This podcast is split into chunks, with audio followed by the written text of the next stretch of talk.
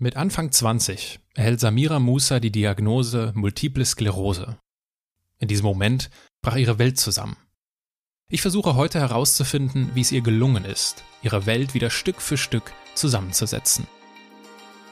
Wir sprechen darüber, was Samira an der medialen Darstellung über ihre Krankheit am meisten stört.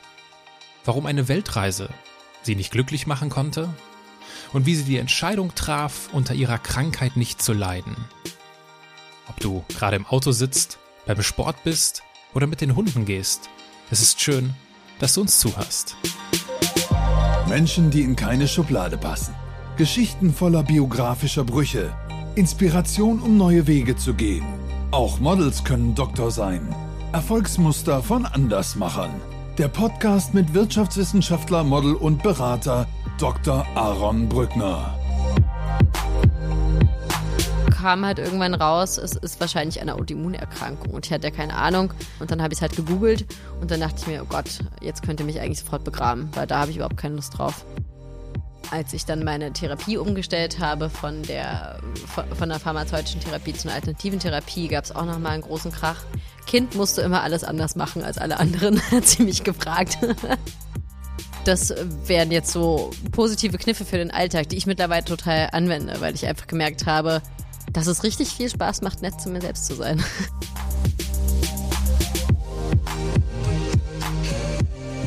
Und bevor es losgeht, möchte ich noch auf Samiras Blog, Chronisch Fabelhaft, ihren Podcast und vor allem ihr neues Buch hinweisen. Ihr neues Buch heißt Und morgen die Welt. Es ist erst vor ein paar Tagen erschienen.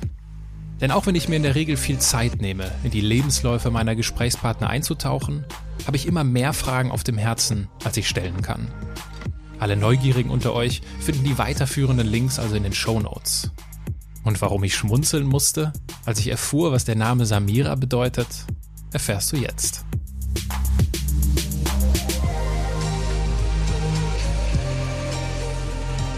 Samira, herzlich willkommen in meinem Podcast. Danke für die Einladung. Ich beginne meine Gespräche mal mit einem ganz kurzen Steckbrief. Dein Name? Samira Musa. Dein Alter? 29. Deine Heimat? Berlin. Deine Geschwister? Pablo. 31. Dein Vorbild? Boah, kann ich gar nicht so schnell sagen. ich habe, glaube glaub ich, gar nicht so eine Person als Vorbild.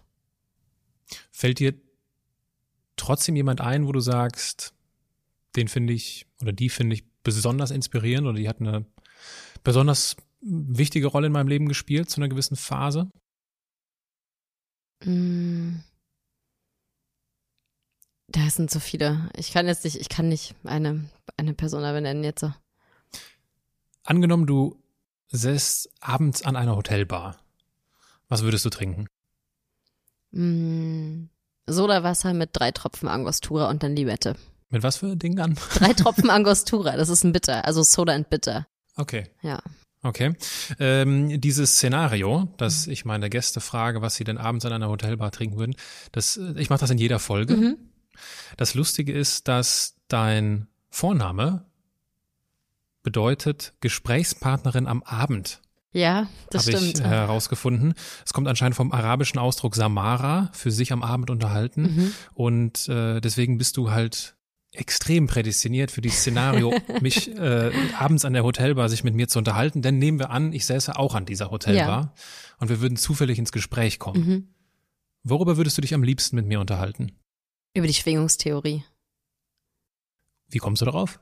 Ach, ich habe mich da in letzter Zeit so viel mit beschäftigt, dass man das anzieht, was man ausstrahlt und finde das so so irre irgendwie und das hat mir auch so ein bisschen dieses ganze so Quantenphysik Einstein so ein bisschen näher gebracht, wovor ich davor mal weggerannt bin. Und plötzlich ist das so ein reeller Bestandteil geworden, ähm, dass ich mich darüber immer sehr gerne mit Menschen unterhalte, weil zu wissen, was die arbeiten oder so, das sagt ja eigentlich überhaupt nichts über den Menschen aus. Gibt's, wie bist du auf dieses Thema Schwingungstheorie gekommen? War das irgendwie ein Buch oder hast du ein Video gesehen?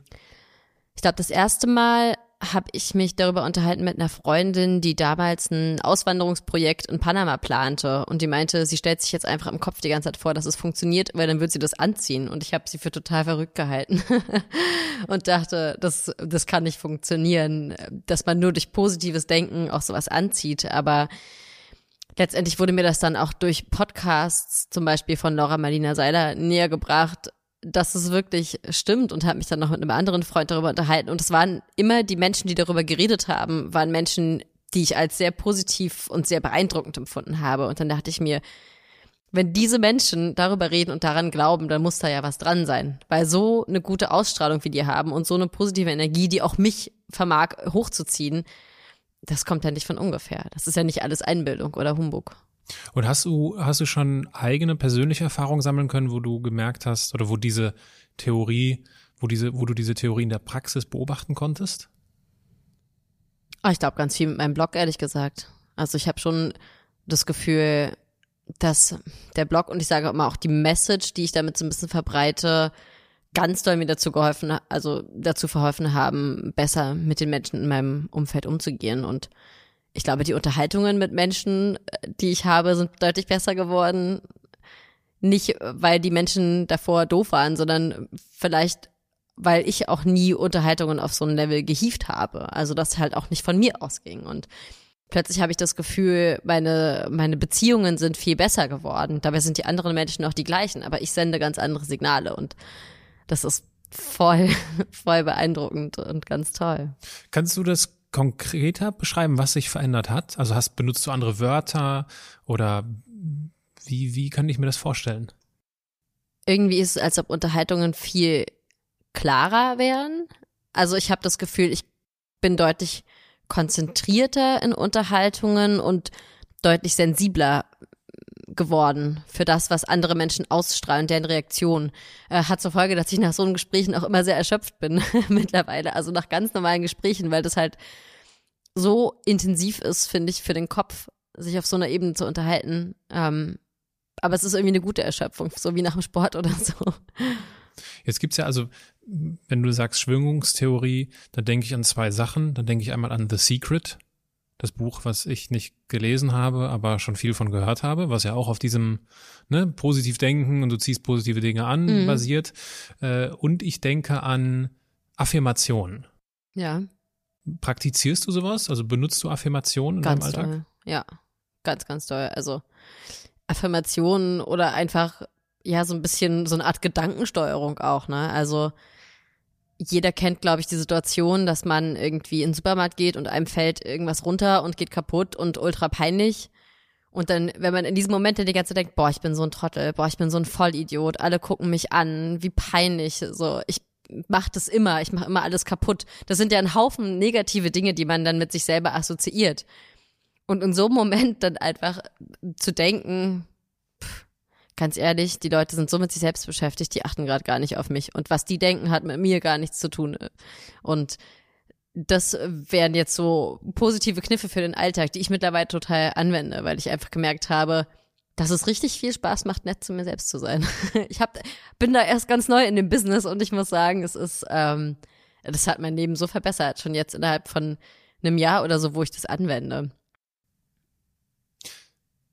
Nachdem wir uns dann einige Zeit über Schwingungstheorien und solche praktischen Erfahrungen aus dem alltäglichen Leben unterhalten haben, würde ich dich dann an der Bar aber dann doch irgendwann fragen, sag mal, Samira, was machst du eigentlich so beruflich? Ich bin Autorin. Ich ähm, habe ein Buch im Self-Publishing veröffentlicht und es kommt jetzt noch eins raus. Und ich schreibe einen Blog, also ich bin Bloggerin.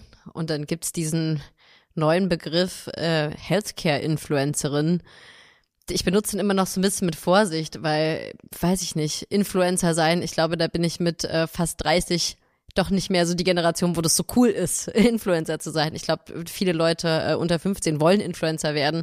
In unserer Alterssparte ist das ja immer so ein bisschen mit Vorsicht zu genießen, aber es nennt sich so. Also man, man arbeitet halt im Gesundheitsbereich im weitesten Sinne und das sind meine Berufe. Ich arbeite als Texterin, also ich schreibe auch einfach für andere Leute Texte und so kommt das dann zusammen. Eigentlich bin ich Veranstaltungskauffrau. Das ist, was ich gelernt habe. Und ab und zu arbeite ich noch auf Techno-Festivals. Und aber klar, der Fokus liegt momentan ganz klar auf dem, auf dem Schreiben und Bloggen und Vorträge halten. Über dein, über das aktuelle Buch, was jetzt herausgekommen ist, sprechen wir später noch ein bisschen ausführlicher. Ich, mir ist dieses äh, Eventmanagement und die Veranstaltungskauffrau ist mir in der Vorbereitung auch aufgefallen. Nehmen wir mal an, du dürftest eins der folgenden Events dir aussuchen, welches du organisieren dürftest. Aha. Ja, und du hättest die Auswahl aus A, Tomorrowland, B, die nächste Helene Fischer Tournee oder C, Coachella.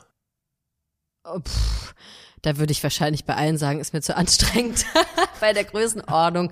Ähm, wahrscheinlich das Tomorrowland. Das ist, äh, da spielen wenigstens noch so ein paar Künstler, mit denen ich mal im weitesten Sinne zu tun hatte, früher, als ich noch in dem Beruf gearbeitet habe.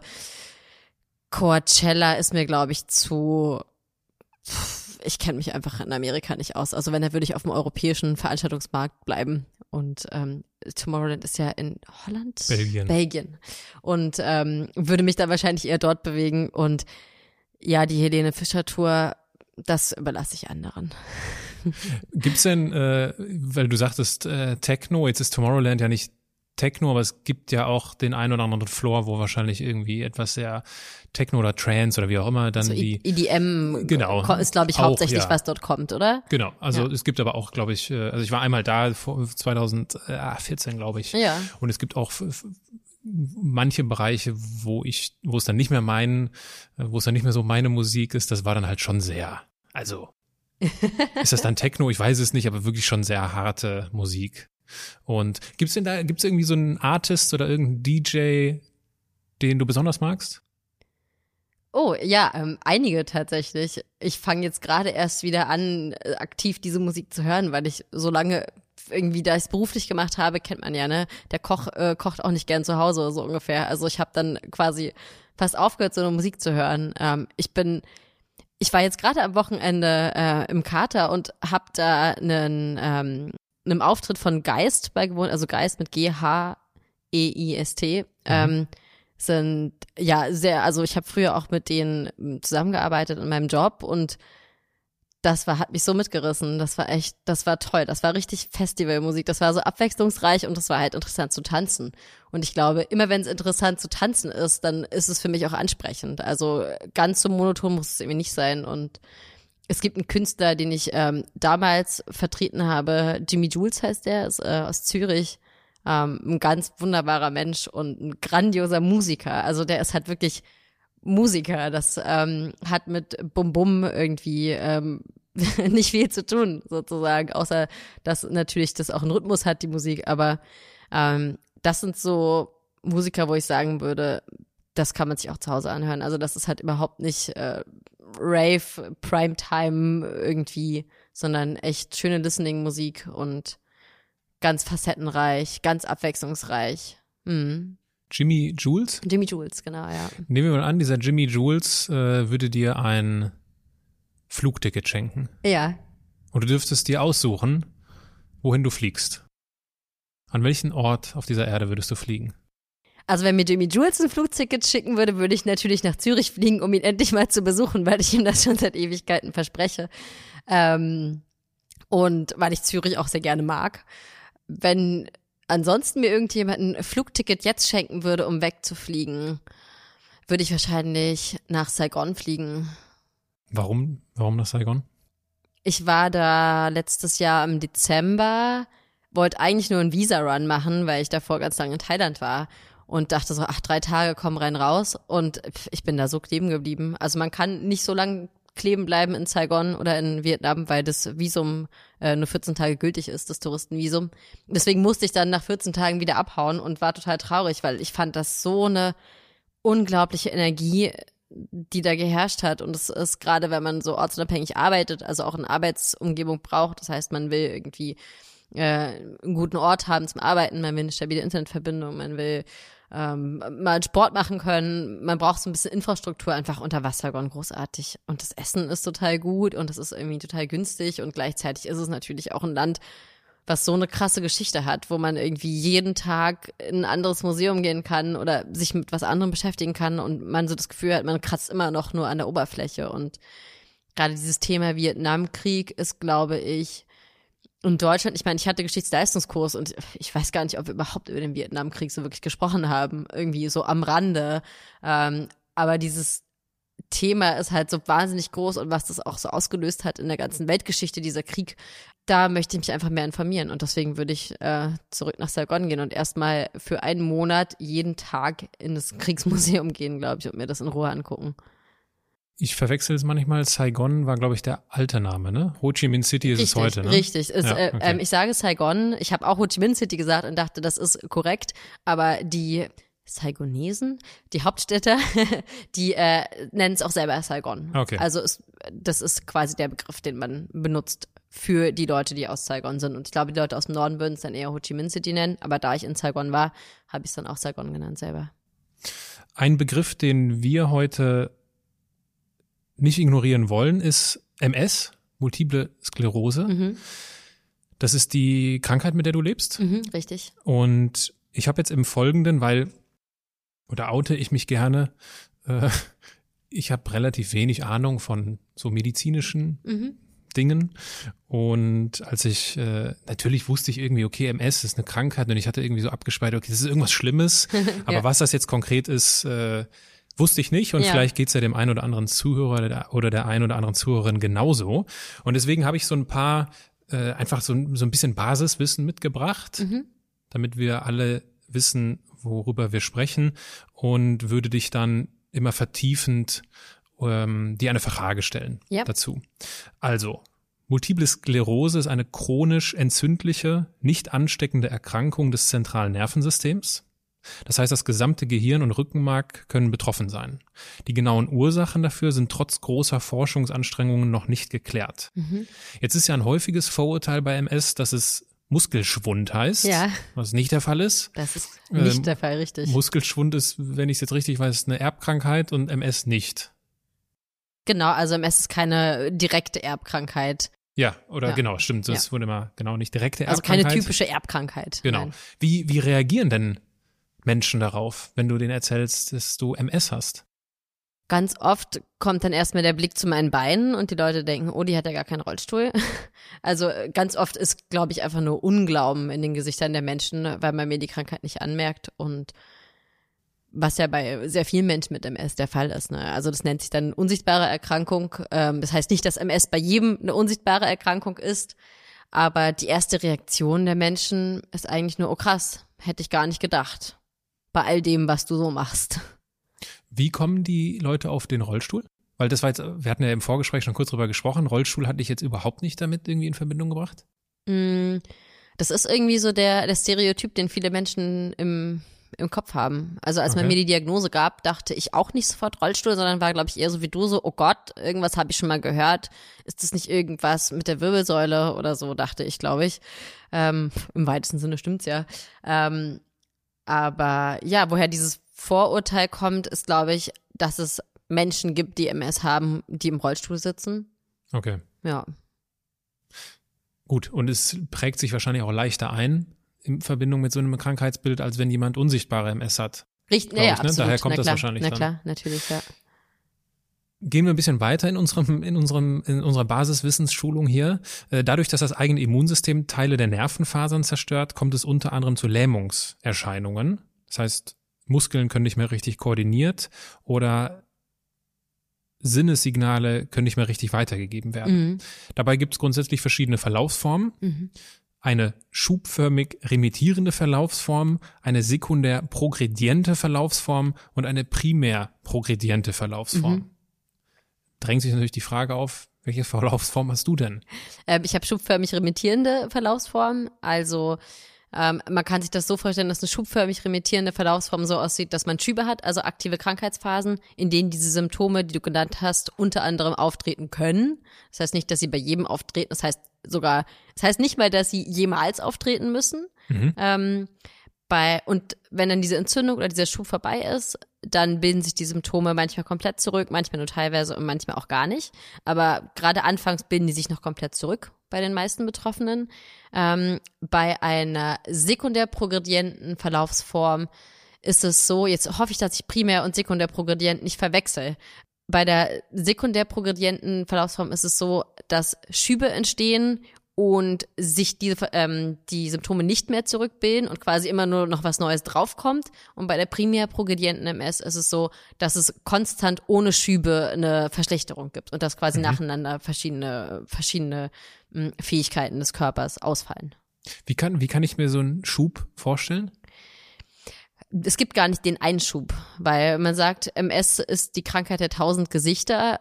MS ist bei jedem anders. Also es gibt auch Leute, die quasi wie ich eine schubförmig remittierende MS haben, denen geht's nicht so wie mir. Also meine mhm. MS ist einzigartig, jede MS ist einzigartig und jeder Schub ist auch einzigartig, denn es ist eine Entzündung der Nerven und die kann im Gehirn oder im Rückenmark stattfinden und letztendlich kann ja alles betroffen sein, weil das Gehirn steuert ja, ja. alles. Man muss sich das so vorstellen, dass unsere Nervenstränge umhüllt sind mit so einer Schicht. Myelin nennt sich die, wie so ein Kabel, diese Isolierung kann man sich das vorstellen. Und bei dieser Entzündung greift unser Immunsystem diese, diese Isolierung der Nerven an, weil es das, weil es fehlgeleitet ist, für irgendwas Schädliches hält. Und das heißt, dass dann die Nerven die Befehle nicht mehr richtig weiterleiten können oder die Empfindungen nicht mehr richtig weiterleiten können, weil sie ja halt diese Isolierung nicht mehr haben. Und da kann jede Region im Gehirn betroffen sein. Also manche Leute leiden unter Schwindel, was ein sehr häufiges Symptom ist. Andere Leute haben Taubheitsgefühle, wobei man jetzt nicht Taubheitsgefühle hat, oder nicht ich zum Beispiel hatte noch keine Taubheitsgefühle, wo ich jetzt überhaupt nichts gemerkt habe. Das kann man sich eher so vorstellen, wie ob man so einen dicken Handschuh anhat und man greift dann etwas und mhm. man kann das schon noch greifen. Also das heißt jetzt, bei mir hieß es nie, ich kann meinen Arm jetzt nicht mehr bewegen. Ich kann den bewegen, aber es kostet mich extrem viel Kraft. Und wenn ich was anfasse, dann spüre ich das halt wie durch so eine, wie durch so eine Schicht oder so. Also ich spüre das halt nicht direkt. Ähm, das können Symptome, es kann alles Mögliche sein. Es ähm, kann chronische ähm, Fatigue sein, was ganz, ganz gemein ist. Also das heißt, dass du quasi deinen kompletten Alltag in einem chronischen Erschöpfungszustand verbringst und echt schon so zum Bäcker gehen sehr anstrengend ist. Ähm, ich habe zum Glück keine chronische Fatigue Sie tritt natürlich auf bei extremer Belastung und extremen Stresssituationen, aber ich denke, ich habe damit ein ganz gutes Management gelernt. Und letztendlich kann man ja auch kann man auch quasi in diesen Momenten entsprechend reagieren, damit es halt nicht besonders schlimm wird. Also ich sehe das dann immer, wenn ich zum Beispiel so eine ähm, Fatigue-Attacke kriege, weiß ich eigentlich immer, ich habe irgendwas getan, was, was, zu anstrengend war und was einfach nicht gut war. Und anstatt mich da durchzuprügeln und zu sagen, ich muss das jetzt machen, weil ich habe ja gesagt, ich mache das oder so, anstatt mich da durchzuprügeln, sage ich dann einfach, okay, das ist jetzt meine eingebaute Notbremse, ich kann jetzt nicht mehr. Ich kann leider heute nicht äh, noch zum fünften Termin erscheinen. Und das sollten viel mehr Menschen eigentlich mal machen in ihrem Leben, ob sie jetzt chronisch krank sind oder nicht. Denn irgendwann macht Stress chronisch krank. Und du hast selber gesagt, man weiß nicht, woher MS kommt. Und ich bin mittlerweile davon überzeugt, dass wir auch selber durch viel Stress in unserem Leben die Entstehung so einer chronischen ähm, Erkrankung, Autoimmunerkrankung begünstigen. Ne? Ich meine, Autoimmun heißt ja das. Das heißt ja, der Körper zerstört sich selbst irgendwie. Mhm. Obwohl ich jetzt nicht das Gefühl habe, mein Körper zerstört sich selbst. Das klingt immer so so radikal und böse. Ich denke immer, es ist ja nicht mein Körper und, und ich, also wir bestehen ja nicht getrennt voneinander. Ich lebe ja in meinem Körper. Also ähm, ja, aber genau, also zwei Schübe, die gleich sind, gibt's nicht. Mhm. Und wie oft kommt das vor? Also wann war dein letzter Schub? Mein letzter Schub war vor zwei Jahren und seitdem ist nichts mehr passiert. Also.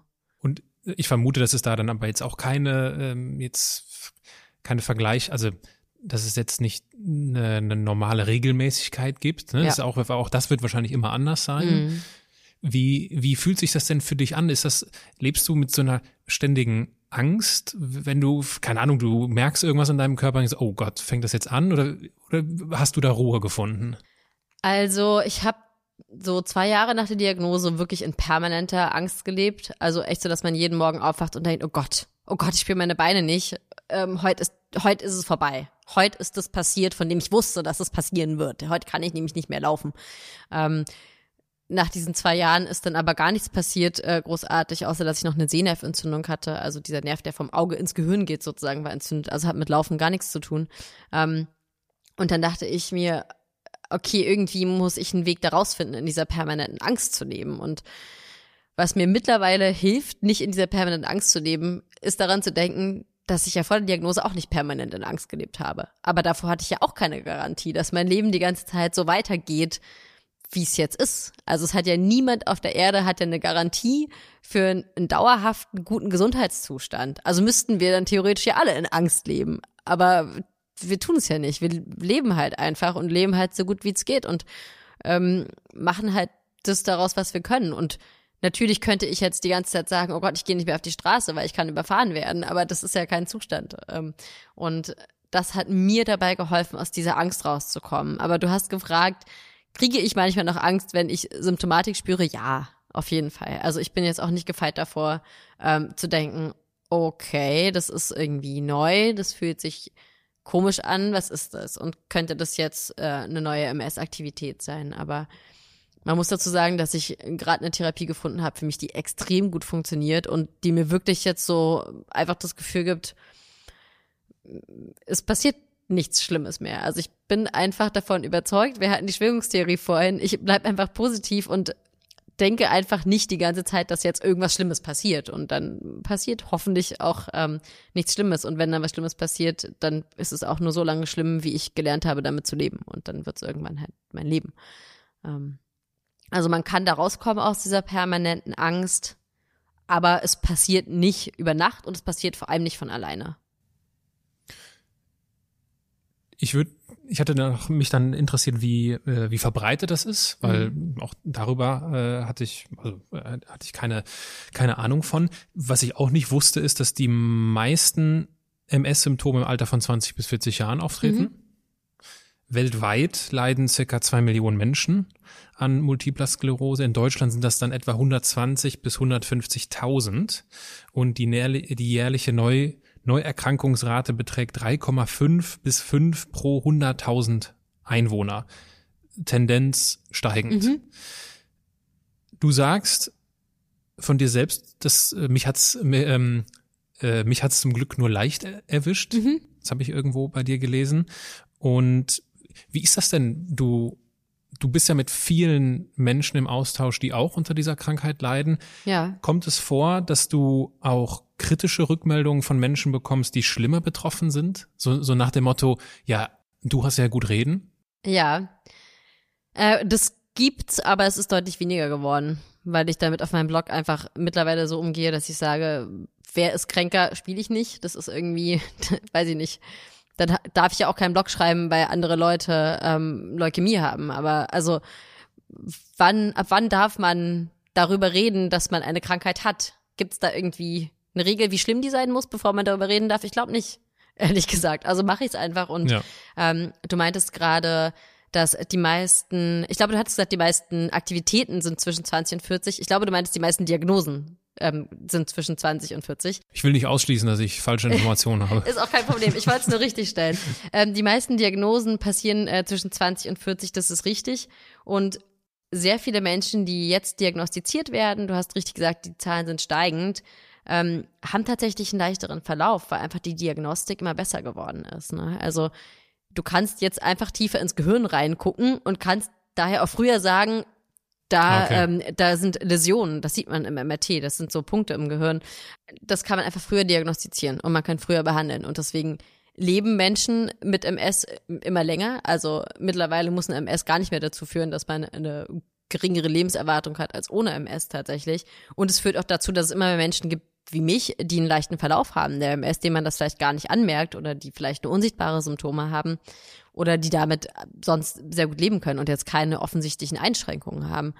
Und ja, ich krieg ganz, also nicht, ich krieg ab und zu mal sowas gesagt, aber ich habe mittlerweile ja auch so meine meine kleine äh, Armee, meine meine Follower und Followerinnen und ich muss mich da selber gar nicht mehr rechtfertigen. Also das machen die dann schon selber und sagen, ey, mir hat's geholfen und äh, trotz dass ich einen schweren Verlauf habe, konnte ich da ganz viel lernen von Samira und ich denke mir, solange wie das so ist und Menschen davon was lernen können, brauche ich mich eigentlich für nichts zu verteidigen. Und du hast gerade eine Sache gesagt, da will ich noch ganz kurz eingrätschen. Du hast gesagt, ähm, ungefähr 120 bis 150.000 leiden an MS.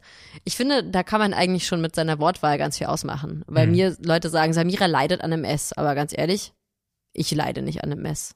Ich habe aufgehört, an MS zu leiden. Ich habe MS. Aber ich, das ist ja eine unheilbare Krankheit. Und deswegen, wenn ich konstant jeden Tag da leide, dass ich MS habe, das, das ist schon diese Verwendung dieses Wortes ähm, impliziert immer schon so, dass es, dass es ein tierisches Leiden ist. Und es ist nicht, äh, es ist nicht was Schönes. Also es ist auch nicht so, dass ich nicht, ähm, nicht daran zu knabbern habe, sozusagen. Aber ich selber sehe mich nicht als eine Person, die konsequent die ganze Zeit leidet. Nicht, weil ich einen leichten Verlauf habe, sondern weil ich aktiv die Entscheidung getroffen habe, etwas gegen dieses permanente Leiden zu tun. Hm. Und ich glaube, es sind sogar ein paar mehr betroffen. Also ähm, ich gehe immer von 200.000 Betroffenen aus in Deutschland, weil ich hatte gerade einen Artikel dazu gelesen. Ich glaube, die Statistiken sind sehr alt und es wird dann immer geschätzt aufgrund von der Studie aus den 80er Jahren, glaube ich, müssten das jetzt so 120.000 sein, aber realistisch sind es äh, sind's mehr, sind es ungefähr 200.000 Okay. Sogar 240.000 war mal die Rede von. Also echt viele. Und mir begegnen auch ganz, ganz viele Leute, die sagen, ach krass, meine Schwester hat auch MS oder meine Cousine oder meine Tante oder wir haben so das Gefühl, jeder kennt eigentlich jemanden mit MS. Das ist echt irre. Jetzt haben wir ja, häufig- du hast es jetzt auch schon selbst einige Male erwähnt, dass äh, die Krankheit nicht heilbar ist, zurzeit zumindest. Äh, aber der, der Krankheitsverlauf kann halt sehr stark beeinflusst werden und äh, oder diese Erkrankungsaktivität kann kontrolliert werden und die Symptome können gelindert werden. Mhm. Du warst 22 oder 23, als du die Diagnose bekommen hast? Ja, 22, 23? ich war 23. Ja. 23. Als du die Diagnose bekamst, Mhm. bevor das soweit war, dass du die Diagnose bekommen hast, verging ja ein Jahr. Mhm, genau, ja. Was ist, wie kam es dazu, dass da ein Jahr äh, Lücke zwischen war, zwischen der Diagnose und deinen, Ärzt, deinen ersten Arzterfahrungen dort? Ja, man muss ähm, gewisse Parameter ähm, haben, damit die Voraussetzungen für eine Diagnose erfüllt sind. Und wenn beim ersten, bei der ersten Aktivität nicht sofort alle festgestellt werden, wird geguckt, ob es nochmal eine Krankheit aktivi- äh, Krankheitsaktivität gibt im nächsten Jahr. Und die gab's. Und dann hat man es festgestellt. Und ähm, auch da muss ich ganz kurz noch mal korrigieren. Du meintest, ähm, dass man sehr stark den Verlauf beeinflussen kann. Habe ich das gesagt? Äh, I wish. Also sehr stark kann man Man kann äh, ge- gewisse kleine äh, Stellschrauben drehen, um besser mit der Krankheit zu leben. Okay. Ähm, inwieweit das dann tatsächlich dazu führt, dass du dein ganzes Leben lang davon verschont bleibst, dass die MS Schaden anrichtet, das kann keiner sagen. Aber es ist nie verkehrt, sein Leben stressfreier zu gestalten, aufzuhören zu rauchen, anzufangen, Sport zu treiben und äh, auf seine Ernährung zu achten. Also deswegen sind es, es sind auf jeden Fall, finde ich, sehr starke Methoden, um einen besseren Alltag zu haben, ob mit MS oder ohne, ob es jetzt den Krankheitsverlauf sehr stark beeinflusst oder ob man damit die Symptome sehr stark mildern kann, vermag ich nicht zu sagen. Was ist das denn für eine Therapie? Du sprachst von deiner Therapie. Was Ja. ist das für eine Therapie? Äh, ich mache das Coimbra-Protokoll. Das ist eine nicht anerkannte, hochdosierte Vitamin D-Therapie, die man in ärztlicher Begleitung macht. Okay. Ja. Eine nicht anerkannte, das heißt, es klingt nach Ja. Alternativmedizin. Ja. Und was wäre eine äh, klassisch schulmedizinische Therapie? Also ich, der klassische Wirkstoff ist Beta-Interferon. Ähm, Das sind Spritzen. Und boah, es gibt verschiedene Präparate auf jeden Okay. Fall da draußen. Also es, die ganzen großen Pharmahersteller haben alle eigentlich ein bis zwei MS-Präparate auf dem Markt. Es gibt auch verschiedene Präparate für verschiedene Verlaufsformen. Ähm, invasivere Sachen, weniger invasive Sachen, wo man jetzt sagt, das ist eher was für einen leichten Verlauf. Ähm, manche Leute experimentieren jetzt sogar mit Stammzellentherapie, ähm, wo ich mich gerade so ein bisschen mit auseinandergesetzt habe, weil es natürlich für meinen Blog irgendwie, ja, weil ich einfach denke, das sollte, sollte man wissen, wenn man auf dem Gebiet arbeitet. Aber es wird immer noch sehr viel geforscht und es kommen auch immer wieder neue äh, Präparate auf den Markt. Aber es wird Gott sei Dank, und das finde ich sehr, sehr gut und sehr, sehr wichtig, immer mehr auch so der Tonus wach, nimm nicht nur ein Medikament, sondern tu auch selber was, verändere aktiv deinen Alltag, triff Entscheidungen, weil ich habe das Gefühl, wenn man nur was schluckt, sozusagen, also eine Tablette schluckt und ansonsten weitermacht wie vorher, dann gibt man ja seine komplette Verantwortung ab an diese Tablette, die man da schluckt und sagt, ich mache so weiter wie vorher und schluckt die Tablette, das ist bequem. Und die Leute fragen mich dann auch, oh, mit der Therapie und du hast gesehen, ich habe mein eigenes Wasser mitgebracht, ich muss halt auf gewisse Dinge achten in meinem Leben. Ist das nicht total anstrengend und so? Und dann denke ich mir, naja, es ist halt Verantwortung. Ich übernehme Verantwortung für, meinen, für meine Gesundheit in dem Maß, in dem ich es kann. Und Verantwortung ist irgendwie doch immer ein bisschen anstrengend. Also Verantwortung ist nicht äh, den ganzen Tag in der Hängematte liegen und einfach nur das Leben passieren lassen. Verantwortung ist Entscheidungen treffen und aktiv mitbestimmen, wie möchte ich leben. Und deswegen sage ich, wenn man nicht bereit ist, Verantwortung zu übernehmen für seine Gesundheit, ja, dann, dann kann man weiterleben wie vorher. Aber das wird einen auf lange Frist wahrscheinlich, ich kann es natürlich nicht voraussagen, meiner Meinung nach ist es langfristig immer besser zu sagen, ich übernehme Verantwortung für meine Gesundheit, für meine geistige, für meine körperliche Gesundheit und tue, was in meiner Macht steht. Und wenn dann irgendwelche hm, Scheiße passiert wegen der MS, dann war es wenigstens nicht meine Schuld, weil ich habe alles getan, was ich konnte, um die, mit der Krankheit so gut wie möglich zu leben. Das finde ich bewundernswert, Danke. dass du, dass du damit so umgehst. Gleichwohl, glaube ich, können wir sicher sein, dass es auch Menschen gibt, die das nicht so machen, mhm. die sich dann halt auf die Tabletten verlassen, was ja auch, ich meine, da will ich ja überhaupt auch niemanden verurteilen, ich kann es auch irgendwo verstehen. Mhm. Wie erklärst du dir, dass du damit so proaktiv umgehst? Ich glaube, ich war immer schon sehr ehrgeizig.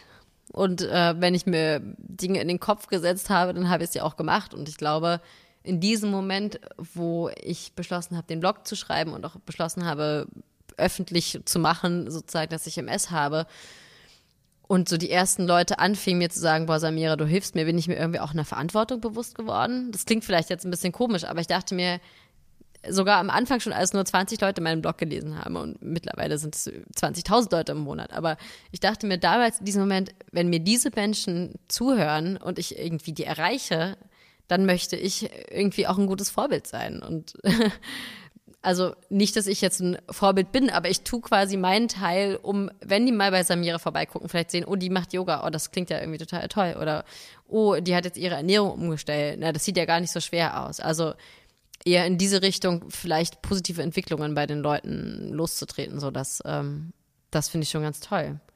Und letztendlich will ich halt auch einfach gut leben. Also das ist ja auch so ein bisschen Selbsterhaltungstrieb. Ne? Ich habe ähm, schon auch eine Weile nach der Diagnose noch extrem selbstzerstörerisch gelebt und gesagt, so, ich brenne das jetzt aus, ne? Kennt man selber irgendwie, wenn man sich schön Schnupfen wegraved oder sowas, aber bei MS ist halt kein Schnupfen.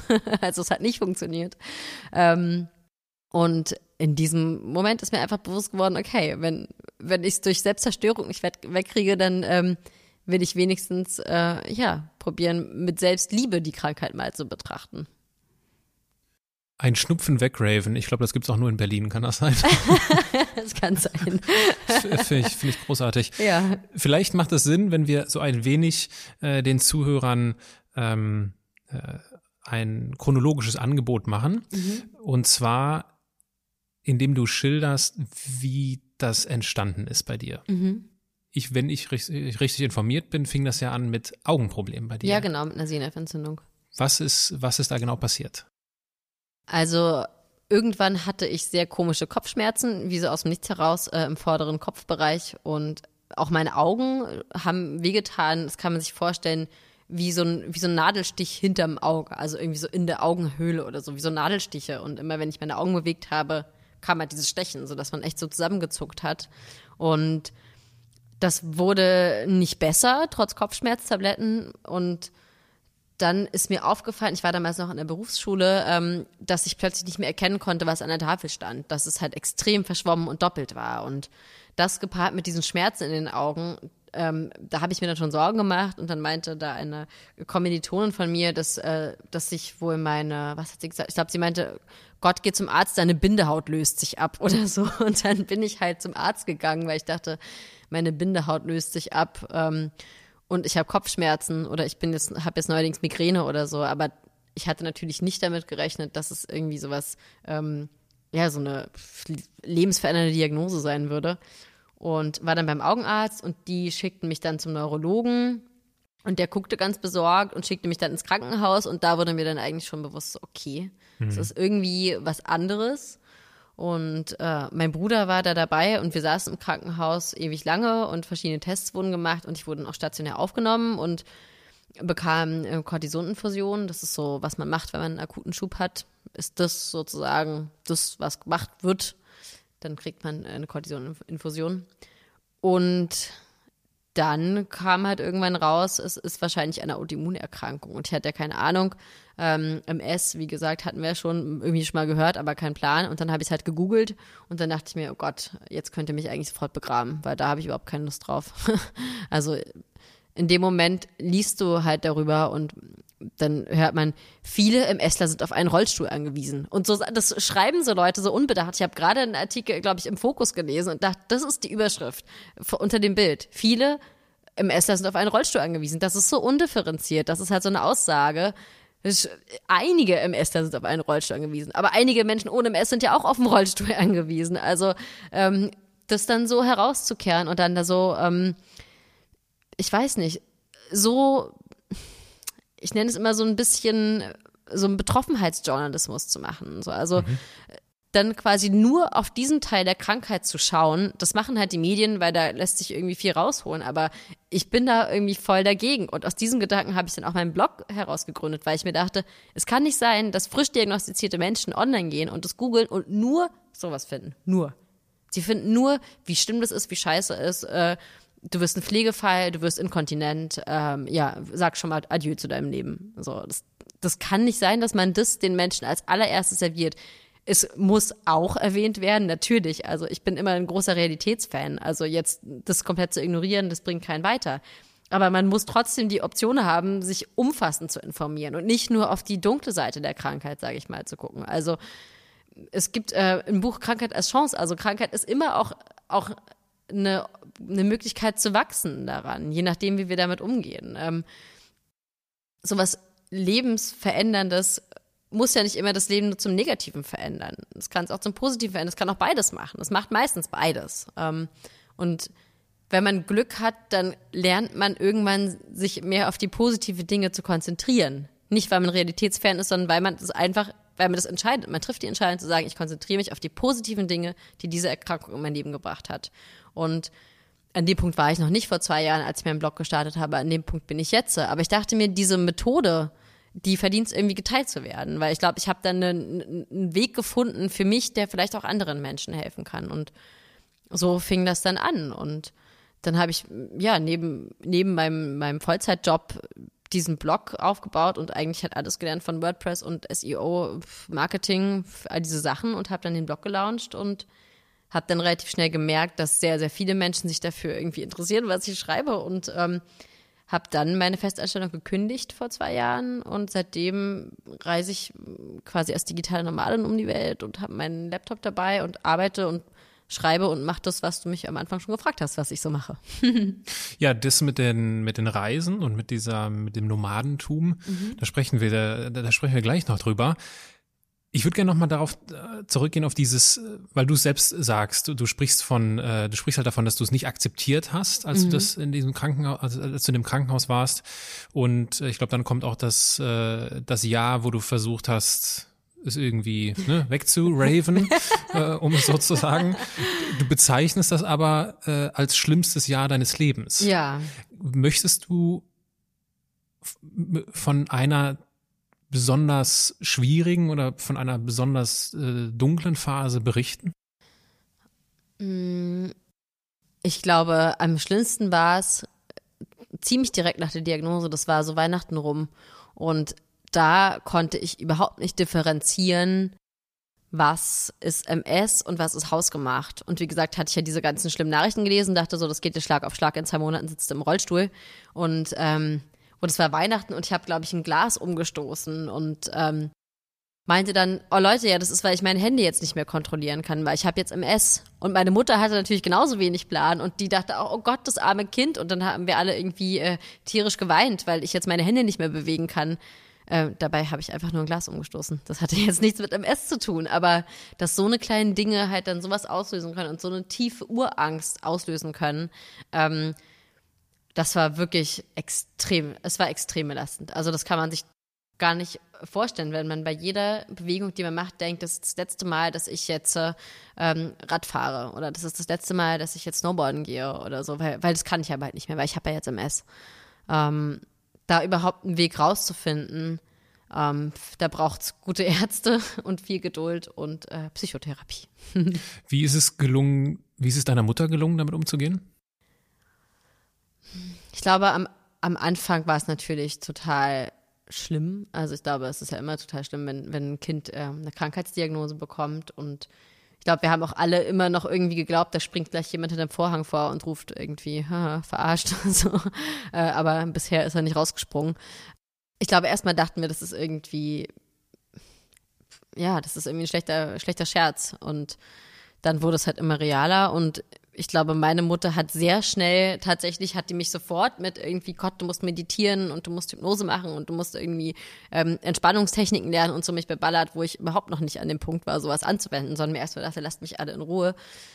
Und als ich dann meine Therapie umgestellt habe von der, von der pharmazeutischen Therapie zu einer alternativen Therapie, gab es auch nochmal einen großen Krach. Ähm, Kind musste immer alles anders machen als alle anderen, hat sie mich gefragt. ähm, und dann konnte ich sie aber doch überzeugen. Ich meine, letztendlich hätte ich so oder so gemacht, aber ja, mittlerweile ist sie auf jeden Fall ein sehr großer Support für mich. Und manche sind das dann so Dinge, wenn ich irgendwie in meinem Leben Entscheidungen treffe, die dazu führen, dass es meine MS-Symptome ganz doll befeuert. Also es gibt ja, dann gerät man zum Beispiel, weil man eine Entscheidung getroffen hat in gewisse Stresssituationen, die dann dazu führen, dass MS-Symptome sich verstärken. Also Stress führt tatsächlich dazu, mhm. dass MS-Symptome sich verstärken. Und in solchen Momenten, klar, ruft man halt Mama an ne, und sagt, Mama, hier dies und das. Und dann fragt sie, ja, was hast du gerade sozusagen entschieden oder in welche Richtung bewegt sich denn gerade dein Leben? Und dann ruft sie mir das so ein bisschen ins Gedächtnis, so, stimmt, ich habe ja den inneren Anzeiger zu wissen, immer dann, wenn ich quasi etwas tue, was mir nicht gut tut, sagt mir das mein Körper dank der MS, dank in Anführungszeichen, ja. Aber immerhin habe ich jetzt so einen einge, eingebauten äh, Sensor sozusagen. Und da hilft es mir auch ganz doll, das zu erkennen. Und ist selber eine Person, die sehr, sehr viel meditiert und einige Vipassanas gemacht hat und ähm, eine sehr bewusste Person, die auch sehr viel an sich arbeitet. Also ähm, ich kann echt froh sein, dass die an meiner Seite ist und mich da so unterstützt. Gibt's äh, gibt's, gibt's da einen Unterschied von positivem und negativem Stress? Oder ja. ist es, ist es einfach, sobald du viel machst, ist das dieser Stress, der da diese Symptome verstärkt? Hm. Ich wünschte, der Unterschied wäre größer zwischen positivem und negativem Stress. Ähm, aber es ist für mich letztendlich das Gleiche, wenn ich irgendwie acht Freunde zum Abendessen kriege und für alle koche unter Zeitdruck, ist es für mich, obwohl es ja eigentlich ein positiver Stress ist, genau das Gleiche, wie wenn ich äh, zum Beispiel fünf Termine über Berlin verteilt an einem Tag habe. Also lustig, habe ich noch gar nicht drüber nachgedacht. Interessant, das stimmt. Das ist eigentlich sehr schade. Das wäre echt cool, wenn man es bei positivem Stress dann nicht hätte. Aber leider ist eigentlich äh, dann doch ähm, Stress einfach Stress. Also sogar wenn ich teilweise äh, irgendwie wegen etwas sehr, sehr erfreut bin und irgendwie einen interessanten Anruf bekomme, der irgendwie meine Arbeit betrifft oder so weiter und mich eigentlich total freue, kann das auch meine MS-Symptome verstärken, weil das halt, das Nervensystem merkt einfach nur, oh, Stress. Irgendwie, irgendwas mhm. Äh, kocht da quasi so hoch. Also ähm, diesen Unterschied äh, gibt's dann leider nicht, aber ja, generell würde man dann einfach sagen, okay, wenn ich jetzt acht Freunde heute zum Essen bekomme, plane ich vielleicht nicht nur zwei Stunden, sondern vielleicht vier Stunden ein, äh, um für die zu kochen, damit es dann wirklich ein positives Erlebnis wird und überhaupt gar kein Stress auftritt. Aber ich meine, so ein bisschen, weiß ich nicht, jetzt Lampenfieber, wenn ich irgendwo einen Vortrag halte oder sowas, das ist dann wiederum positiver Stress. Ich glaube, das, das macht jetzt nichts irgendwie großartig. Also, es ist ja dann auch immer so die Frage, wie ordne ich das ein? Also muss ich das dann überhaupt benennen als Stress in dem Moment, ne? Also ich würde es dann, glaube ich, gar nicht als Stress benennen. Aber klar, also es mhm. ist schon dann egal, wie der sich äußert oder wie der, wie der daherkommt, der Stress. Stress ist dann doch einfach Stress. Ich hoffe, dass deine Weltreise keinen Stress war oder es nur wenige mhm. stressige Phasen gab. Äh, du hast, und da äh, greife ich ein Zitat von dir auf, du hast geschrieben, meine Krankheit hat mir nicht meine Gehfähigkeit oder meine Sinne genommen und ich möchte fest daran glauben, dass sie das niemals tun wird. Mhm. Aber sie hat meiner Fähigkeit zu träumen einen großen Knick versetzt. Ein Knick, den ich auf meiner Weltreise wieder etwas glätten möchte. Das ist dein Motiv gewesen, weswegen du angefangen hast, die Welt zu bereisen. Und ich möchte versuchen, dein Reservoir an Erinnerungen zu entdecken. Mhm. Und dafür habe ich hier ein kleines Kartenspiel. Die Zuhörer können das jetzt nicht sehen, deswegen beschreibe ich es. Ich habe vier Karten in meiner Hand. Auf jeder Karte steht ein, steht ein Adjektiv. Mhm. Und ich würde dich bitten, nach, also deiner Wahl, du kannst die Reihenfolge dann entscheiden, einfach uns deine lustigste, deine traurigste, deine schönste und deine gefährlichste Erinnerung, Erinnerung mit uns zu teilen. Ja. Okay. Ich wollte es gerade aufschreiben, lustig, oder? Das hat für einen Podcast so ungefähr gar nichts gebracht. ähm, meine, ich fange mal äh, an mit etwas, was mir direkt ähm, einfällt, äh, mit meiner gefährlichsten. Wir haben ich war in Medellin auf meiner Weltreise und ich bin sehr wanderverrückt, also ich stehe äh, total aufs Wandern.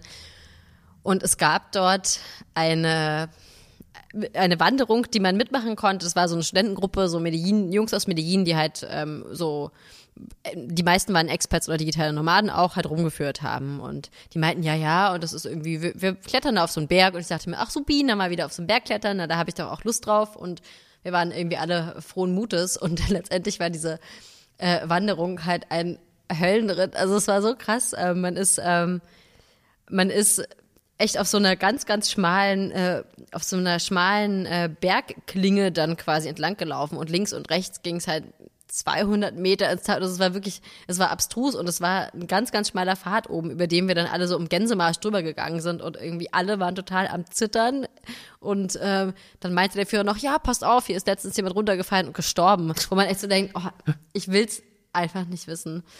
Also da waren wir echt froh, als wir dann da wieder runter waren von diesem, von dieser äh, Berg, äh, Bergspitze sozusagen. Das war schon sehr gefährlich. Also, du, wenn du sagst wir, bist du alleine? Hast du.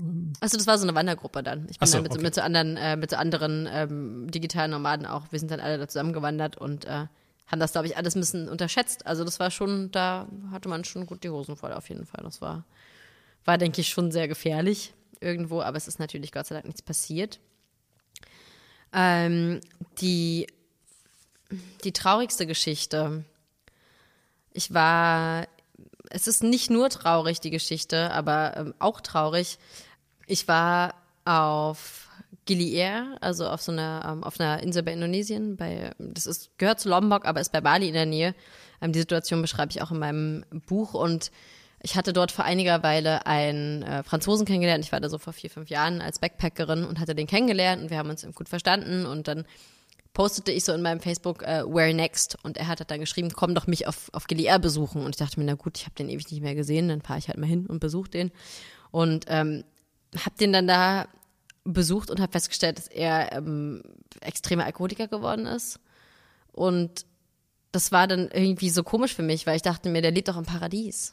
Der lebt doch hier auf dieser wunderschönen Insel und der hat da irgendwie so ein Resort geleitet und ich dachte mir, der hat doch alles irgendwie und und hat irgendwie, und gleichzeitig hat er so ein Unglück, so eine Traurigkeit irgendwie ausgestrahlt, dass mich das wirklich wochenlang runtergezogen hat, weil ich diesen Gedanken an diesen Menschen nicht loswerden konnte, der irgendwie alles hat und trotzdem so unglücklich ist. Und letztendlich habe ich dadurch halt auch für mich total viel verstanden. Also, dass zum Beispiel der äußere Ort, wo wir uns aufhalten, nicht immer dazu führt, dass wir auch innerlich glücklich sind. Also wir können auch am schönsten Ort der Welt sein, aber wenn innen quasi etwas nicht in Ordnung ist, dann können wir auch an dem Ort sehr, sehr unglücklich sein und sehr traurig sein. Und ähm, das war mir war eine Lehre und deswegen ist es ja nicht nur eine traurige Geschichte, weil man ja dadurch auch wieder was lernt und was für sich mitnimmt. Aber diesen Menschen so zu sehen, das war schon, das äh, hat mich schon sehr, sehr traurig gemacht, auf jeden Fall. Habt ihr noch Kontakt? Nee, ich habe den danach abgebrochen. Das war, ähm, war irgendwie nicht so witzig. ähm, aber das Lustigste, gehen wir nochmal zu einer schöneren Geschichte. Das Lustigste, was mir passiert ist, ähm, ich habe mit Freunden, die einen Hostel betreiben, in, ähm, in Kolumbien, in einem Ort, der heißt Buritaca, ist ganz klein, ist an der Karibikküste, habe ich ein Festival zusammen organisiert. Das, Fest, äh, das Hostel heißt El Rio. Unbezahlte Werbung. das ist echt ein super Ort. Das ist ein richtig schöner Ort mitten im Dschungel. Und mit denen zusammen habe ich ein Techno-Festival organisiert, mit denen und meinem Freund. Und es war wirklich, also in Kolumbien so ein Festival zu organisieren, ist echt nochmal was anderes als in Deutschland. Ähm, und es gab sehr viele, sehr viele lustige Situationen. Äh, zum Beispiel, das war so eine alte verlassene Finca, wo wir das gemacht haben. Und dann haben wir halt irgendwann den Sicherungskasten gesucht, um zu gucken, äh, Strom da. Und dann fanden wir dieses Häuschen, wo der Sicherungskasten war, machten die Tür auf und dann lag da eine Sau, die ihre, ähm, äh, ihre Ferkel gesäugt hat. Und man kam halt auch nicht an den Sicherungskasten, weil die war halt, die hat dann den ganzen Raum ausgefüllt. Ich wusste gar nicht, wie groß so eine Sau sein kann, aber das war echt, die war saugroß, haha. Und dann mussten wir irgendwie anders herausfinden, ob's, ob da Strom drauf ist und haben überlegt, wie machen wir es. Und währenddessen äh, lehnte ich mich so an die, da war so ein Holzpalapper und es war alles, äh, das war am Meer, das war vom Meer so durchnässt, dieses Holz, lehnte mich an dieses Holz und bekam halt einen Stromschlag und stellte dann fest, ja, es gibt Strom, das ganze Gelände steht unter Strom. Mhm. Und dort, wo der Sicherungskasten ist, liegt halt die Sau und stillt die Ferkel und in so einem Moment äh, merkt man dann schon so, oha, das ist doch etwas, etwas anderes. Ich vermute, ihr habt eine andere Lokalität gefunden für das Festival? Nein, äh, die Sau war dann irgendwann weg und wir konnten den Strom abstellen. also wir haben es dann doch dort gemacht. Und das Schönste, das Schönste an meiner Weltreise, das ist immer so krass, ne? Wie, wie sagt man, was das Schönste in, in zehn Monaten war? Ich glaube, das Schönste war, dass ich ganz, ganz viel Zeit mit mir selber hatte und das war auch gleichzeitig das Schrecklichste. also es war, ähm, im Nachhinein war es das Schönste, mich so gut kennenzulernen und gewisse Dinge auch in Frage zu stellen, weil man denkt ja dann zum Beispiel, wenn ich eine Weltreise mache, dann bin ich endlich glücklich. Ne? Das würde man jetzt sagen, ja, okay, klingt logisch. Äh, und dann macht man diese Weltreise und plötzlich stellt man halt fest, so, okay, krass, mich nerven hier Dinge, das hätte ich niemals gedacht, dass irgendwie. Zum mich, Beispiel? Äh, zum Beispiel die Nachbarn, wir haben in Cartagena gewohnt, dass die Nachbarn jeden Tag ewig laut Vallenato hören, also diese kolumbianische Musik, aber wirklich jeden Tag und volle Pulle die ganze Zeit. Ähm, wo man denken würde, naja, ist doch, ne, karibische Rhythmen, macht doch Spaß und so. Also nach zwei Wochen Dauertherapie macht es keinen Spaß mehr, auf gar keinen Fall. Und insofern war das Schönste, glaube ich, zu merken, ich muss mich nicht überall zu Hause fühlen. Es ist okay, äh, an gewissen Orten kein Heimatgefühl zu entwickeln. Das macht mich nicht uncool. Das bringt mich nur näher dahin zu verstehen, was mich glücklich macht. Und wollen wir das nicht irgendwie alle rausfinden? Und es war wunderschön rauszufinden, wie gern ich Europa mag und wie, wie blessed, was wäre das deutsche Wort, wie, wie gesegnet ich äh, damit bin, hier in Europa leben zu dürfen und wie gut wir es hier eigentlich haben. Also das war schon mit das Schönste, dass die Ferne mir eigentlich gezeigt hat, wie gut das, was nah an mir dran ist, ist.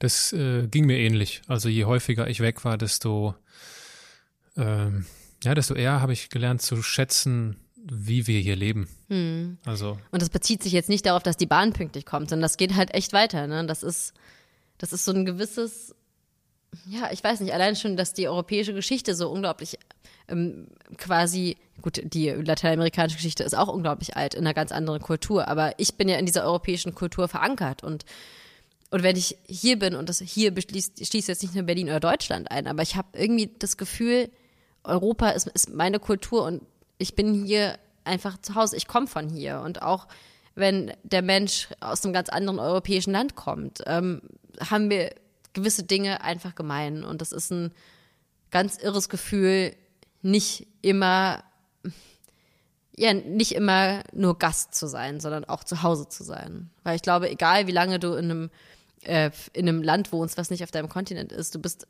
immer einfach der Gast. Mhm. Und manchmal ist es irgendwie auch schön, zu Hause zu sein. Mhm.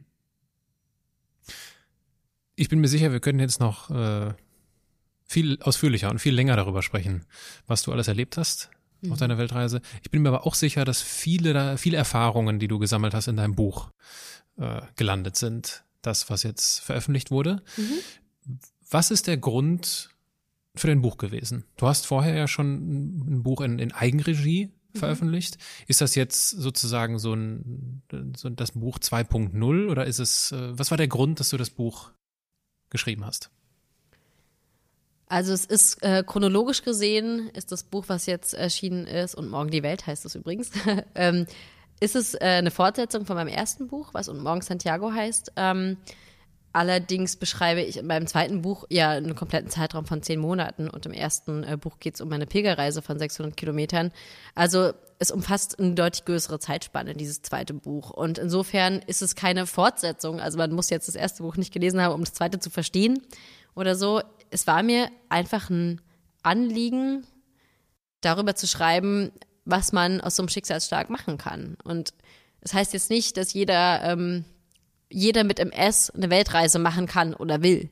Das heißt ja auch nicht, dass jeder ohne MS eine Weltreise machen kann oder will. Also wir sind ja alle Menschen verschieden, ob jetzt krank oder nicht. Es war mir einfach ein Anliegen zu zeigen, dass es wichtig ist, sich Ziele zu setzen und dass diese Ziele sich auch ändern können zwischendurch. Also mein Ziel war es vielleicht zehn Monate so weit weg wie möglich von Deutschland zu sein. Und am Ende hat sich mein Ziel dann so geändert, dass ich mir dachte, boah, bloß zurück nach Europa. Also ähm, es ist total wichtig, auch Ziele zu ändern. Und ich glaube, das war mir ein Anliegen zu kommunizieren. Das erste Buch und Morgen Santiago beruht auf deiner ähm, auf dem Jakobsweg, Pilger, mhm, ne? auf der Pilgerreise. Auf der, auf der Pilgerreise. Äh, und das zweite auf diesem längeren Zeitraum, was du ja gerade beschrieben hast.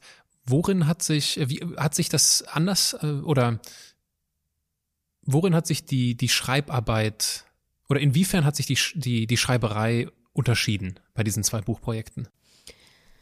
Nun, es ist, glaube ich, was anderes, ob man es im Self-Publishing macht oder mit einem Verlag ähm, das macht. Also einfach ein anderer Anspruch. Ne? Mein erstes äh, Buch, da hatte ich, glaube ich, vor allem das Gefühl, ich schreibe ein Buch nur für mich und mal gucken, ob es jemand liest. Und wenn man ein Buch im Verlag ausbringt, dann geht man ja davon aus, dass es schon äh, ein paar mehr Menschen lesen und man muss vielleicht auch ein paar mehr Sachen erklären, weil mein erstes Buch kaufen Leute, die meinen Blog lesen. Das heißt, die haben wahrscheinlich mal was von Samira gelesen, die wissen so ungefähr, wer ich bin, wo ich herkomme und der haben wahrscheinlich auch selber MS. Ähm, wenn das Buch aber plötzlich im Buchladen liegt und das jemand liest, der weder weiß, äh, was im S ist, äh, noch wer Samira ist, noch was das Ganze überhaupt soll, muss man natürlich ganz anders erzählen auch. Also daran hat sich das schon ähm, sehr unterschieden und ich glaube auch, was ja ganz normal ist. Ich meine, und Morgen Santiago habe ich vor einem, vor anderthalb Jahren geschrieben. Man wird älter, man wird reflektierter und ich glaube auch mein zweites Buch ist deutlich reflektierter und ähm, im ersten Buch verstelle ich mich nicht, aber im zweiten ist halt echt richtig Hose runterlassen angesagt, so ungefähr. Also das äh, ist schon nochmal noch mal sehr viel näher dran und auch ein bisschen härter, weil es einfach ein bisschen härter war, auch der Rest der Weltreise. Gelingt es dir, das zweite Buch und Morgen die Welt oder die Kernaussage des Buches in einem Satz zusammenzufassen? Die Kernaussage des Buches ist, hör nicht auf, dir Ziele zu setzen und für diese Ziele zu kämpfen. Aber wisse auch, wann es sich nicht mehr lohnt zu kämpfen und wann man auch mal fünfe gerade sein lassen kann. Stichwort Fünfe. Ich habe irgendwo etwas von fünf Geheimwaffen gelesen. Der war ja jetzt wie einstudiert. klingt abgesprochen, war aber nicht abgesprochen. ähm, und diese fünf Geheimwaffen sind, wenn ich es richtig verstanden habe, ausge oder äh, ähm, äh, richten sich an Menschen mit MS, um mit MS umzugehen, korrekt? Mhm. Und äh, du sprichst von Vertrauen, Akzeptanz, Positivität, Zuversicht und Geduld mit mir. Mhm. Wenn du jetzt eine Geheimwaffe hervorheben müsstest, Ja. welche wäre das und was steckt dahinter? Ich glaube, ich glaube fast das letzte, Geduld mit mir. Aber das würde sich, glaube ich, auch immer ändern, je nachdem, woran ich gerade persönlich bei mir arbeite. also momentan wäre es Geduld mit mir. Es ist unglaublich wichtig zu wissen, dass der, dass eine MS zu verarbeiten nicht über Nacht passiert. Also nur weil jetzt jemand meinen Blog liest, heißt nicht, dass er am nächsten Tag äh, denkt, okay, geil, ich habe jetzt keine Angst mehr. oder ähm, hurra, ich äh, benutze meine MS jetzt als, als was Positives oder so. Das dauert einfach Zeit. Also bei mir war es halt, wie gesagt, ähm, zwei Jahre, bis ich diesen Blog geschrieben habe, dann nochmal zwei Jahre, bis ich wirklich angefangen habe, auch das selber zu glauben, was ich da schreibe, so ungefähr. Und das wirklich auch in mein eigenes Leben mal einzubinden und das nicht nur auf andere zu beziehen.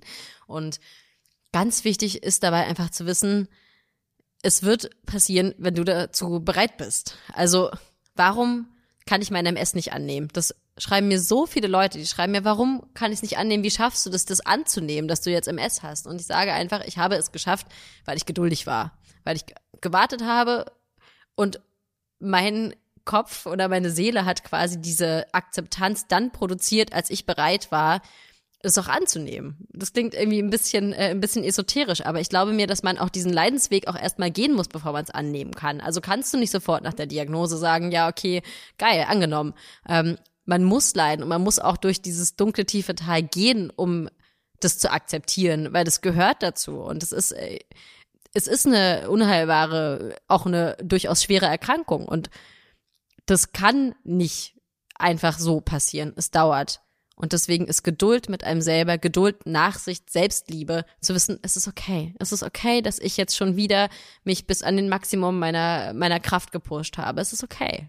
Nächstes Mal mache ich es besser. Oder nächstes Mal pushe ich mich vielleicht nur noch 80 Prozent und nicht 150. Ähm, also einfach zu wissen, es wird kommen, ja, so ein bisschen dieses, äh, diese Geduld haben. Ist ganz schwierig. Fast alle Menschen mit MS sind äh, sehr, sehr ungeduldige Menschen, hat mir mein, mein Osteopath mal erzählt. Fand ich ganz interessant. Mhm. Meint, er kennt keinen Menschen mit MS, der nicht so perfektionistisch und so voll powermäßig irgendwie drauf sei.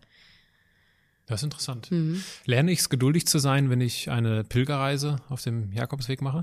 Ja, auf jeden Fall. Da lernt man Geduld, aber ganz klar. Allein schon, dass man da 20 bis 30 Kilometer in meinem Fall tagtäglich einfach nur läuft und man kommt halt nur so schnell voran, wie man geht. ne? Und ähm, das ist schon eine, eine sehr entschleunigende Art der Fortbewegung, Laufen. Also viel langsamer geht's ja eigentlich nicht. Jetzt hört man ja unterschiedliche Sachen davon. Eins, was sich bei mir sehr stark eingeprägt hat, ist, dass das mittlerweile so touristisch ist, mhm. dass das gar kein besinnliches oder ja, äh, wie soll ich es nennen, doch ja. besinnliches Momentum mehr hat. Mhm. Ist das so oder wie war das für dich? Wie hast du es erlebt? Also es gibt ja nicht nur den einen Jakobsweg, ähm, es gibt nicht nur den, den Harpe Kerkeling gegangen ist.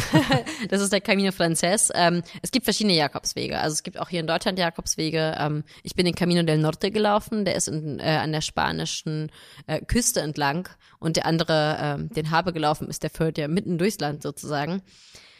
Man kann weniger begangene Wege wählen. Und es gibt weniger begangene Wege. Da ist dann vielleicht das Herbergsnetzwerk nicht ganz so gut ausgebaut. Und es gibt halt irgendwie weniger Restaurants am Weg oder so. Ähm, also man muss sich nicht auf den Pilger Highway begeben. Man muss auch nicht unbedingt irgendwie äh, im Juni pilgern. Man kann auch einfach sagen, man pilgert vielleicht im März, wo ähm, die Leute keine Ferien haben ähm, und probiert es so ein bisschen so zu machen. Und dann findet man immer eigentlich die Option, auch allein zu laufen. Also ich bin den ganzen Weg fast allein gelaufen, ähm, bis auf die letzten Tage. Und habe auch dann aktiv äh, mich dafür eingesetzt, allein zu laufen. Also meinte dann auch mhm. zu Leuten so, ich warte mal, geht schon mal vor, ich will gerne allein laufen heute. Und das ist auch völlig akzeptiert. Ich glaube nur, sich das zu trauen, das auch zu äh, artikulieren, zu sagen, ich möchte gerne allein laufen, das kostet halt so ein Mini-Quäntchen äh, äh, Mut und Einsatz für sich selber, den man aufbringen muss. Aber wenn man das macht, dann kann man da schon sehr, sehr besinnlich und sehr mit sich selbst wandern. Gab es trotz aller Besinnlichkeit und der Fokussierung auf dich selbst äh, eine Begegnung, die dir besonders in Erinnerung geblieben ist? Ja, ähm, ich habe auf der Pilgerreise einen jungen Mann kennengelernt, der heißt Moritz in meinem Buch. Ich nenne ihn jetzt auch mal so, um seine äh, äh, ihn hier nicht ähm, zu verraten. Bei dem kam irgendwann raus, A, dass seine beste Freundin mal mit meinem Bruder zusammen war. Fand ich irgendwie witzig. Man trifft sich in Spanien irgendwo auf dem Camino und dann sowas. Wahnsinn, ja. Und wir haben uns beide sehr über so äh, Themen wie Hypochondertum unterhalten, als wir uns gerade erst kennengelernt hatten. Und ich meinte halt, ey, ich habe halt auch eine riesen Reiseapotheke dabei. Und er meinte, ja, ich auch und voll krass. Und dann kam irgendwann raus, ähm, dass er Leukämie hat und oder hatte. Er hat es nicht mehr. Ähm, und das war in diesem Moment dann halt irgendwie so krass, dass, dass wir beide, ohne es zu wissen, halt so vorsichtig umeinander rumgeredet haben, aber irgendwie schon über unsere Themen reden wollten, aber uns nicht so richtig getraut haben, weil wir den anderen nicht belasten wollten.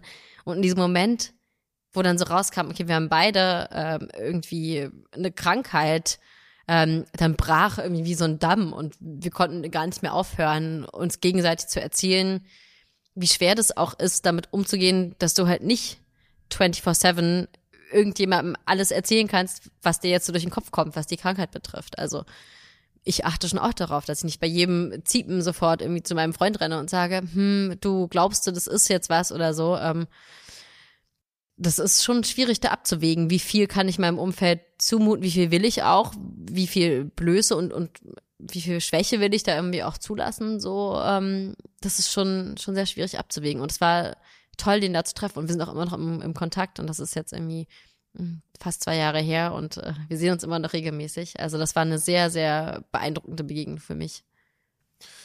Wie viel, wie viel Bloggerin steckte denn in der siebenjährigen Samira? oh, ich habe immer schon gern geschrieben. Tatsächlich wollte ich mit sieben, glaube ich, Schriftstellerin werden.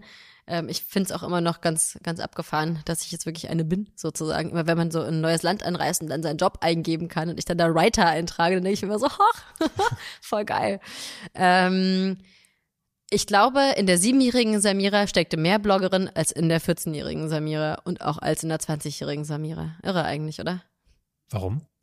Ich glaube, weil ich zwischendurch einfach gar nicht mehr wusste, wer ich sein wollte, weil so viel auf mich eingeprasselt ist und ich dachte, plötzlich kannst du alles sein und willst unbedingt dieses oder jenes sein und das driftet dann so ein bisschen ab. Man, man ist ja da auch sehr äh, beeinflussbar. Vielleicht sogar mehr als mit sieben, weil mit sieben macht man eh voll sein eigenes Ding. So, und das mache ich jetzt auch wieder. Ähm, ja. Was hat dir in dieser Zeit, wo du, ja, das klingt so ein bisschen nach Orientierungslosigkeit, wenn ich mhm. das richtig raushöre, wenn das das richtige nee, Wort ist? Nee, würde ich nicht sagen. Also ich war in der Zeit einfach sehr äh, versteift darin, eine Karriere im Techno-Business hinzulegen und ähm, okay. äh, einfach Künstleragentin zu werden und äh, da die großen Deals äh, zu machen und ähm, quasi ja in die Musikindustrie zu gehen. Und also orientierungslos war ich, glaube ich, in meinem Leben fast nie. Ich habe immer ganz genau gewusst, was ich in dem Moment wollte. Nur ob das zu mir passt, was ich da wollte, habe ich mich, glaube ich, nie gefragt. Und wann ist dir aufgefallen, dass diese Techno-Karriere nicht zu dir passt? Das ist mir aufgefallen eigentlich noch bevor ich meinen Blog gestartet habe, weil ich einfach gemerkt habe, dass es so oberflächlich Kontakte sind, die man da teilweise führt, was ja auch völlig legitim ist. Also ich meine, du kannst auch nicht jedem äh, auf einer Techno-Party dein Herz ausschütten. Ähm, das machen, ma machen einige Leute äh, und ich habe es auch äh, ab und zu mal gemacht, aber es birgt natürlich immer eine gewisse Gefahr und ähm, da habe ich einfach gemerkt, dass ich mich gerne in einem etwas ruhigeren Rahmen bewegen möchte, wo ich ein bisschen mehr Zeit habe, mich mit Menschen auszutauschen. Und ich habe vor allem einfach nur gemerkt, gerade arbeite ich in einer Firma und ich arbeite viel mit anderen. Und ähm, ich verfolge damit den Traum eines anderen. Also sozusagen mein Traum ist so eingekuschelt in seinen Traum. Also ich probiere Künstleragent zu werden in seiner Firma und in dieser Firma möglichst erfolgreich zu werden. Aber natürlich verwendet man dann seine Energie eigentlich darauf, dass ein anderes Unternehmen wächst. Und dann dachte ich mir irgendwann, ja, was ist denn, wenn ich all diese Energie, die ich da reinstecke, und ich war ja auch gut in dem, was ich gemacht habe, was ist denn, wenn ich die in mich stecke, diese Energie, und die gar nicht jemand anderem gebe? Und dann ist passiert, was jetzt passiert ist. Also eigentlich war es echt eine gute Idee, würde ich mal sagen, bis jetzt. ich habe ein, hab ein YouTube-Video gefunden, wo du auch davon sprichst, ne? wo du sagst, ich wollte Karriere in der Musikbranche machen. Äh, und in diesem YouTube-Video sagst du aber auch, dass du, dass du deinen Platz im Leben finden möchtest. Mhm. Wo auf dieser, auf dieser Reise befindest du dich gerade? Also hast du deinen Platz im Leben jetzt gefunden? Ach oder, Gott, nee. Oder wie sieht dieser Status quo aus gerade ja, bei dir?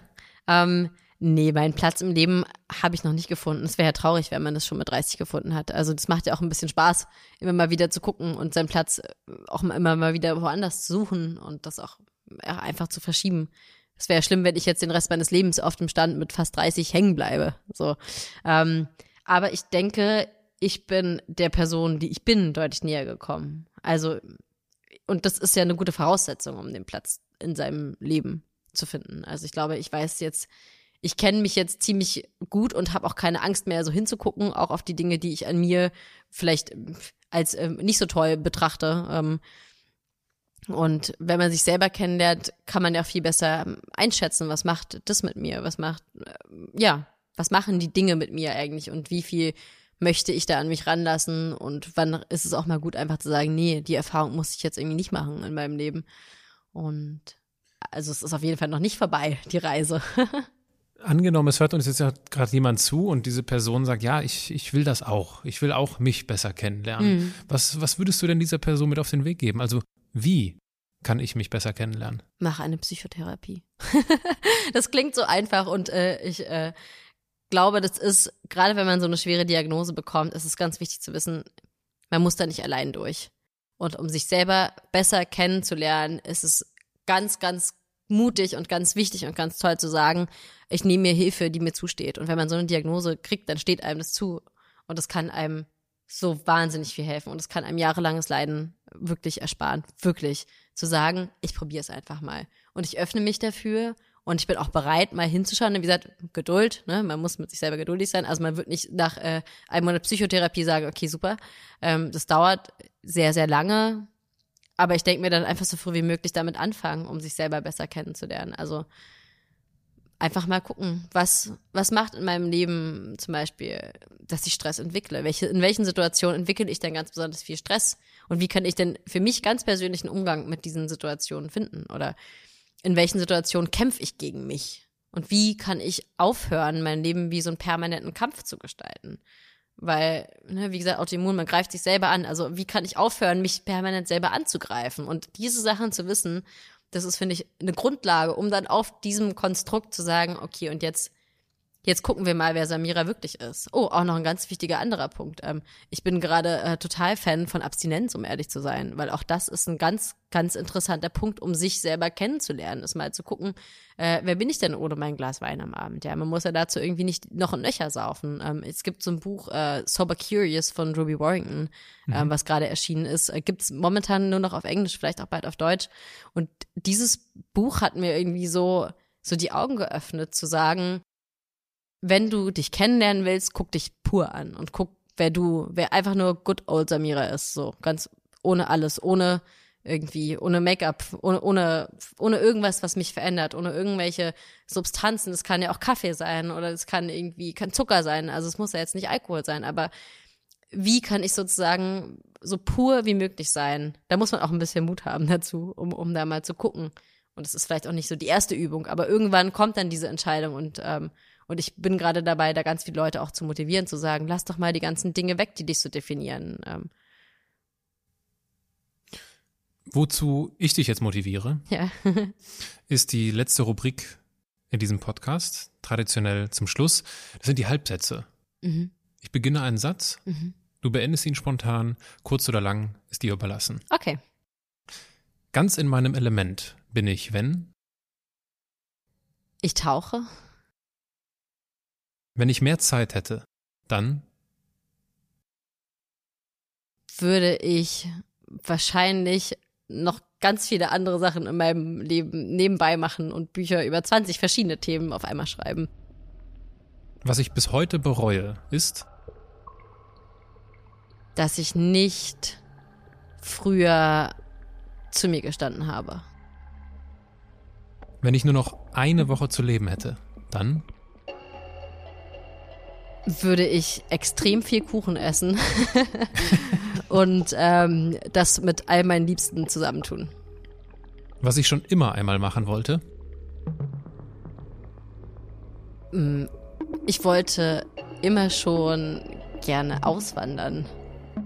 Was ich ja jetzt auch probiert habe und was ich dann also gar nicht so die unglaublich passendste Idee herausgestellt habe. Also eigentlich ganz schön, dass ich es schon mal probiert habe. Liebe Samira, mit diesem Podcast möchte ich anders machen, normal machen.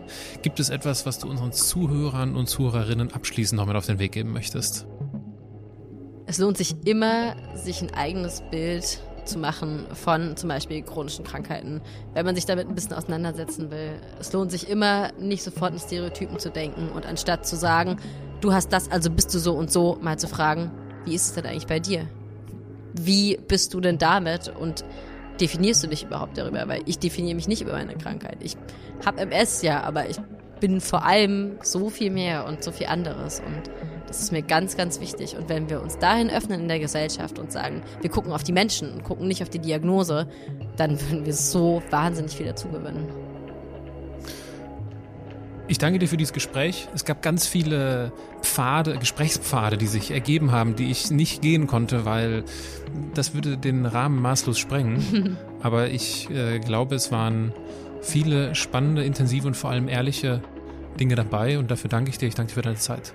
Ja, vielen Dank für die Einladung. Samira, herzlich willkommen in meinem Podcast. Danke für die Einladung. Ich beginne meine Gespräche mit einem ganz kurzen Steckbrief. Dein Name? Samira Musa. Dein Alter? 29.